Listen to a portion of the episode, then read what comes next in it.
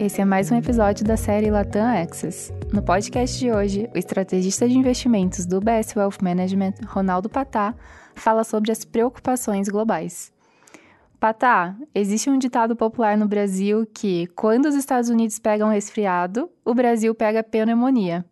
Mas e se os Estados Unidos e a China pegam resfriado? O que acontece com o Brasil? Muito bem. Depende, é a resposta certa. Depende das duas coisas. Quão forte vão ser esses resfriados, tanto nos Estados Unidos quanto na China, e como está a saúde econômica do Brasil. Dependendo dessas duas situações, a gente pode ter um agravamento maior ou podemos passar totalmente imunes. Bom, vamos começar pelos Estados Unidos, então. Como está a economia por lá? Legal. A gente está falando que os Estados Unidos pegou um resfriado, mas não é uma, uma coisa muito grave, digamos assim. É resfriado mesmo, porque uh, o principal ponto que a gente já sabe a essa altura do ano com relação à economia americana é que não vai haver recessão nos Estados Unidos este ano, que era um risco muito grande que a gente estava monitorando é, ao longo dos últimos meses porque historicamente todas as vezes que a inflação chegou num patamar tão alto quanto chegou no ano passado, chegou a 9% nos Estados Unidos, para levar essa inflação de volta para a meta do Banco Central, que é 2%, todas as vezes houve uma recessão, porque a alta de juros que é necessária para levar essa, essa inflação de volta para a meta é sempre muito forte e acaba sendo uma dose tão forte de juros que a economia acaba entrando em recessão. Dessa vez não aconteceu. Então, é, por uma, um fenômeno sócio, sociológico, digamos assim, que aconteceu no pós-pandemia, o mercado de trabalho americano continua muito forte. E isso acontece porque o desemprego acabou não subindo. Isso aconteceu porque as pessoas hoje estão dedicando menos tempo ao mercado de trabalho formal, principalmente no setor de serviços. Você tem muitas pessoas que estão trabalhando informalmente ou estão trabalhando com coisas ligadas à internet ou que se aposentaram e que não estão mais dedicando tanto tempo ao mercado de trabalho formal e por isso que o desemprego não subiu é, o desemprego não subindo, a chance de você ter uma recessão é muito menor, que foi o que aconteceu dessa vez nos Estados Unidos. Então, uma economia que não tem recessão, a inflação já caiu de 9% para 3%, o desemprego se manteve estável perto de 3,5%. Isso tudo mesmo com a taxa de juros subindo para 5,25% e foi a alta de juros mais rápida desde os anos 70 uh, ah, nos Estados Unidos. Daí você me pergunta, mas Cadê o resfriado? o resfriado tem a ver com o fato de que as taxas de juros mais longas, de 2 até 30 anos nos Estados Unidos, subiram bastante agora nesse, últimos, nesse último mês, e ligado a três fatores. O primeiro deles é que o Banco Central americano é, disse que a taxa de juros vai continuar alta por muito tempo, né? Porque eh, a inflação ainda não chegou no ponto onde eles gostariam, a inflação não chegou nem em 2%, a inflação de serviços está mais alta ainda, muito resiliente. É, os preços dos salários têm subido bem acima da inflação. O, os preços dos aluguéis também estão subindo acima da inflação, porque o preço das casas está muito elevado e, e, as hipotecas estão uh, acima de 7%. Tudo isso deixa o aluguel mais caro. Então, o primeiro ponto é esse: a taxa de juros do Banco Central vai ficar mais alta por mais tempo. Uh, a segunda questão é que os Estados Unidos acabou recebendo um, um downgrade de rating por uma agência classificadora de rating, a Fitch, porque é, a dívida PIB nos Estados Unidos já está quase em 110%, vai chegar a 120% nos próximos dois anos. Eles têm um déficit no orçamento de aproximadamente 6%. Então, o teto da dívida teve que é, ser aumentado às pressas pelo Congresso americano.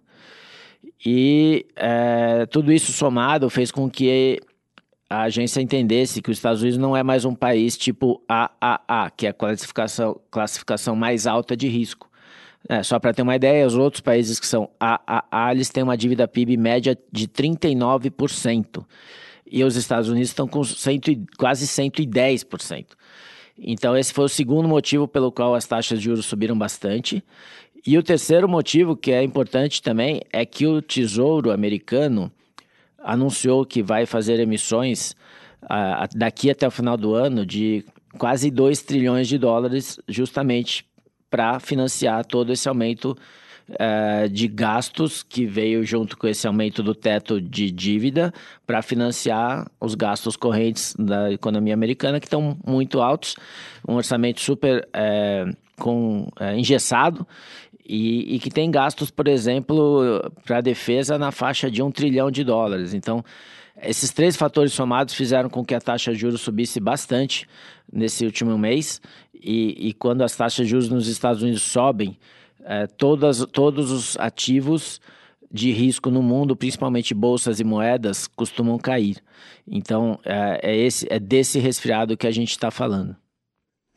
E na China, a economia está conseguindo se recuperar no ritmo esperado? Não. Justamente é esse o, resfriado que a gente vê na China. Esperava-se que depois de três anos de lockdowns praticamente, que o consumidor voltasse, eh, assim como voltaram os consumidores do, no Ocidente, né, onde houve distribuição direta de dinheiro. Né, Estados Unidos, Brasil, alguns países da Europa, é, houve um aumento da poupança e quando acabou a pandemia, as pessoas voltaram a consumir normalmente produtos e serviços, coisa que até agora não aconteceu na China. E talvez o mais provável que está acontecendo é que, como a China está vivendo uma crise no mercado imobiliário, que é ligada a uma, uma desalavancagem que foi promovida pelo próprio governo nas empresas, na, na, nas grandes incorporadoras chinesas é, numa iniciativa de tentar diminuir a especulação imobiliária e um, um, risco de uma eventual bolha no mercado imobiliário chinês. Isso acabou causando uma queda nas vendas, nas construções no, e, e no preço dos imóveis. E isso afetou a economia chinesa porque boa parte da poupança do povo chinês é feita no mercado imobiliário. Então, a, a recuperação econômica chinesa, tanto em vendas no varejo, quanto em é, investimento em infraestrutura, tem sido bem abaixo do esperado. É, e a gente, por exemplo, acabou de revisar o PIB chinês uh, para um crescimento de abaixo de 5% esse ano, né, para 4,8%. E a gente não está vendo ainda incentivos do governo suficientes para reverter essa situação. A China é muito ligada ao Brasil, né? então esse resfriado chinês acaba uh, nos afetando também. Com isso, entendo que os mercados podem testemunhar um aumento de, da volatilidade né, nos próximos meses. Sim, não é um resfriado que vai nos afetar de modo uh, típico, né, no sentido da gente pegar uma pneumonia, como é, foi no passado. Porém, sem dúvida, a volatilidade vai nos afetar, né, então é impacto indireto principalmente no câmbio, né, porque todas as vezes que você tem um, um aumento de risco global, mesmo esse risco vindo dos Estados Unidos, o dólar acaba subindo, que é o que tem acontecido nas últimas semanas. E outra consequência é que as bolsas acabam caindo. Então, uh, a gente viu esse impacto acontecer nas principais bolsas do mundo, uh, no real também, né? assim como o dólar subiu contra outras moedas, subiu contra o real recentemente. E as taxas de juros, principalmente as mais longas, também acabam sendo afetadas por esse movimento, dado que as taxas longas nos Estados Unidos também subiram. Então, essa volatilidade é, é uma prova de que a gente não está imune a esse, essa gripe global, digamos assim, mas uh, não quer dizer que a gente vai ficar uh, mais grave, né? Não é que a gente vai ter uma pneumonia, mas a gente pode ter alguns dias de resfriado também. E como tudo isso reflete em relação ao crescimento do PIB aqui no Brasil? É, bom, aí então entrando no Brasil, né, a gente, essa, a volatilidade por si só não afeta o crescimento do PIB, né, sendo uma volatilidade de mercado, né, de curto prazo. O Brasil esse ano, ele tem um, vai ter um PIB, um crescimento do PIB em torno de 2,5%, essa é a nossa expectativa. Ele foi muito ligado ao crescimento do agro, principalmente ao crescimento da safra. A gente vai ter uma safra aí de quase 320 milhões de toneladas de grãos, que é um crescimento de mais de 40 milhões de grãos em relação ao ano passado, de toneladas. A gente está. Boa parte desse crescimento de produção de grãos é exportado. Essa exportação afeta positivamente o PIB, né, o crescimento do PIB. Uh, também ajuda a, a, segurar a inflação, principalmente a inflação de alimentos. Também ajuda a gente ter a balança comercial recorde esse ano. A gente estima em torno de 80 bilhões de dólares a exportação, uh, o superávit da balança comercial esse ano. Isso gera um fluxo de dólar para o Brasil e, e acaba é, ajudando a, a, a, manutenção do, do preço do, do real. E o PIB, é, ele só seria afetado se a gente tivesse uma recessão mesmo, ou nos Estados Unidos ou na China.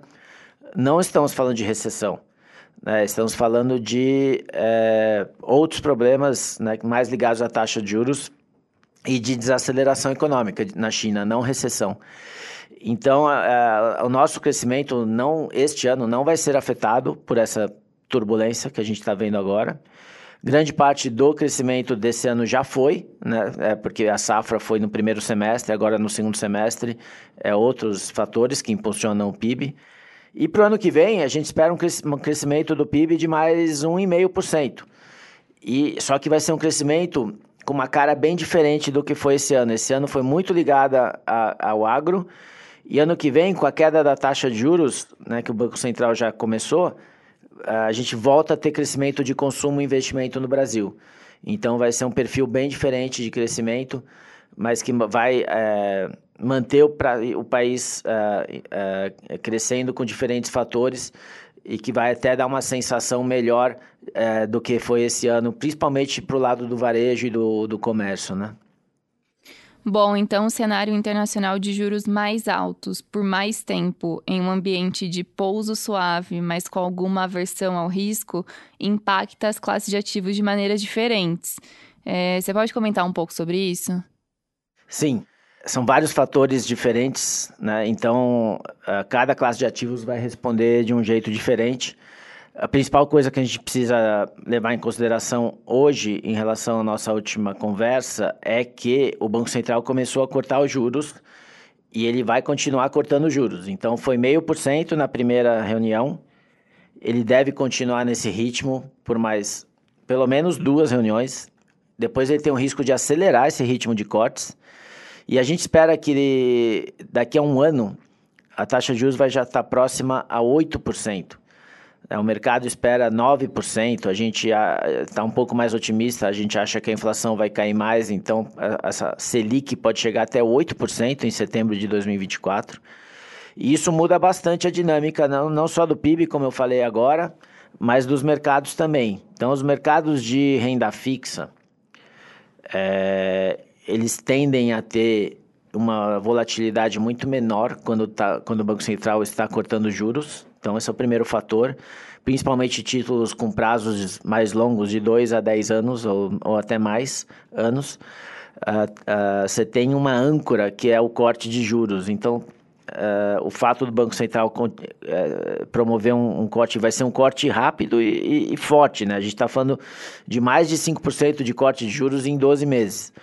Isso dá uma segurança que os títulos é, pré-fixados e indexados à inflação mais longos, eles vão continuar tendo é, menos oscilação e, e, e bem provavelmente os juros desses papéis também vão cair, né, o que provoca uma valorização de preço.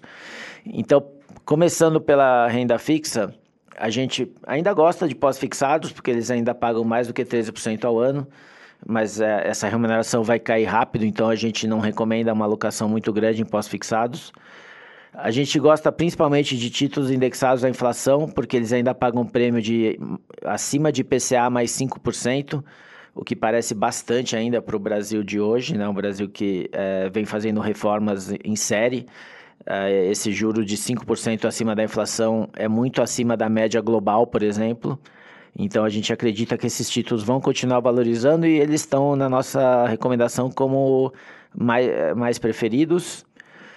E os títulos pré-fixados, a gente também recomenda alocação, mas uma alocação neutra, porque o mercado já antecipou esses cortes de juros do Banco Central e já está é, esperando que a Selic caia para 9%.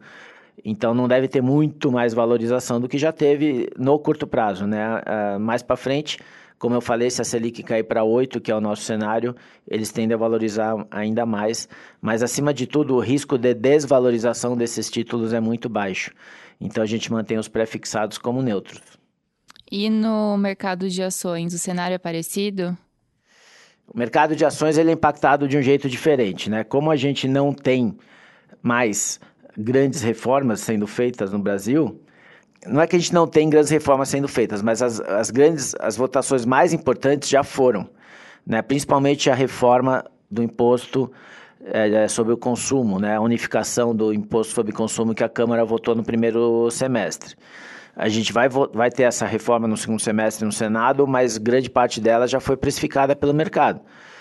É, as outras reformas têm a ver com crescimento de é, arrecadação para o governo. Né? Então, a gente está falando de reforma do imposto de renda é, e outras, outras iniciativas da equipe econômica de, que têm a ver com, com mais taxação, que não necessariamente são positivas para o mercado e, e impactam de, de jeitos diferentes cada mercado, mas não são os principais é, drivers de mercado local. Né? Quando, quando você não tem um grande driver de mercado local no Brasil, o mercado cola no mercado internacional, principalmente a bolsa e o câmbio. Então, daqui para o final do ano, a gente espera que a bolsa fique mais é, correlacionada à bolsa americana, principalmente. E é, então ela vai depender da direção da bolsa americana, que não é uma bolsa que está negociando muito barata, mas a gente Uh, tem uma recomendação, acabou de aumentar a recomendação de bolsas globais para neutro, né, de abaixo do neutro para o neutro. Isso porque o crescimento de lucros no ano que vem, principalmente nos Estados Unidos, vai voltar a ser bastante positivo. Então, é, você deve ter uma valorização da bolsa, mas não é uma valorização que, que seria substancial o suficiente para a gente ter uma alocação acima do neutro. A gente acha que a alocação neutra para a bolsa é mais justa nesse momento. Uh, dados os riscos que a gente tem, inclusive da, de, dessas iniciativas do governo de, de aumento de arrecadação. E agora, quando a gente diz neutro, é, é, neutro mesmo, né? Cada investidor tem que ter o seu percentual investido em bolsa adequado para o seu perfil de risco. Né? Não quer dizer ter, um, ter uma, uma, uma alocação marginal, é uma alocação é, dentro do que é recomendado para cada perfil. Mas, por enquanto, mantemos a bolsa em neutro. E os ativos globais estão em qual posição? Os ativos globais a gente mantém abaixo do neutro, porque é, primeiro que tem essa questão de que uh, o setor de tecnologia nos Estados Unidos, especialmente, tem uma valorização muito acima da média histórica, mais suscetível a, a correções, como, como a gente viu agora no mês de agosto. E é, a gente não vê uma grande desvalorização do real também daqui para os próximos seis meses. Ele, é, o preço justo do real, pra, na nossa visão, até o final do ano é 4,80, para o ano que vem é permanecer em torno de 5. Então, você não tem a valorização do dólar contribuindo para uma alocação global. E as oportunidades na renda fixa ainda são mais é, apetitosas, digamos assim. Então, se você ainda tem, mais ou menos, se pensar nos próximos seis meses, que é o horizonte da nossa alocação tática, o CDI ainda vai estar tá rodando muito próximo a 1% ao mês né, nesse período. E a gente prefere né, esta alocação nesses títulos de, de renda fixa em geral do que nos ativos globais. Isso taticamente, né? Então, por enquanto, mantemos ativos globais como menos preferidos. É óbvio que essas, esses resfriados que eu falei nos Estados Unidos e China também é, reforçaram a nossa ideia de permanecer abaixo do neutro em ativos globais. Imagino que seja um pouco diferente para os fundos imobiliários. Os fundos imobiliários continuam abaixo do valor justo, na nossa visão, são uma grande alternativa para o investidor local. Então a gente mantém a preferência por eles, eles estão acima do neutro. é, tem boas oportunidades em vários setores diferentes em fundos imobiliários, então é uma questão de montar uma carteira diversificada em vários setores e, e, e aproveitar é, essa potencial valorização que a gente ainda vê para os próximos seis meses. Legal, obrigada, Patá. Seguimos aqui de olho nos próximos capítulos. Muito obrigado. Esse foi mais um podcast da série Latam Access. Não esqueça de conferir nossos outros episódios no Spotify e Apple Podcast. Até a próxima. Os comentários do UBS Chief Investment Office são preparados e publicados pelo Global Wealth Management do UBS AG ou uma de suas afiliadas UBS. Este material não tem relação com os objetivos específicos de investimento, situação financeira ou necessidades particulares de qualquer destinatário específico e é publicado apenas para fins informativos. O conteúdo não é e não deve ser considerado como um relatório de análise de valores mobiliários. Como uma empresa que presta serviços de gestão de patrimônio para clientes globalmente, o BSAG e suas diferentes subsidiárias oferecem serviços de consultoria de investimento e serviços de corretagem. Os serviços de consultoria de investimento e serviços de corretagem são separados e distintos, diferem de forma material e são regidos por leis e arranjos separados. Nada neste podcast se destina a ser e não deve ser considerado como qualquer forma de solicitação ou promoção. Nem todos os serviços ou produtos estão disponíveis para os clientes em todas as jurisdições. Nos Estados Unidos, o UBS Financial Services Inc. é uma subsidiária do UBS AG e membro da FINRA SIPC. Para mais informações, visite nosso site em ubs.com/workingwithus. Para obter a informação legal completa aplicável aos comentários independentes produzido pelo UBS, visite nosso site em ubs.com/cio-disclaimer.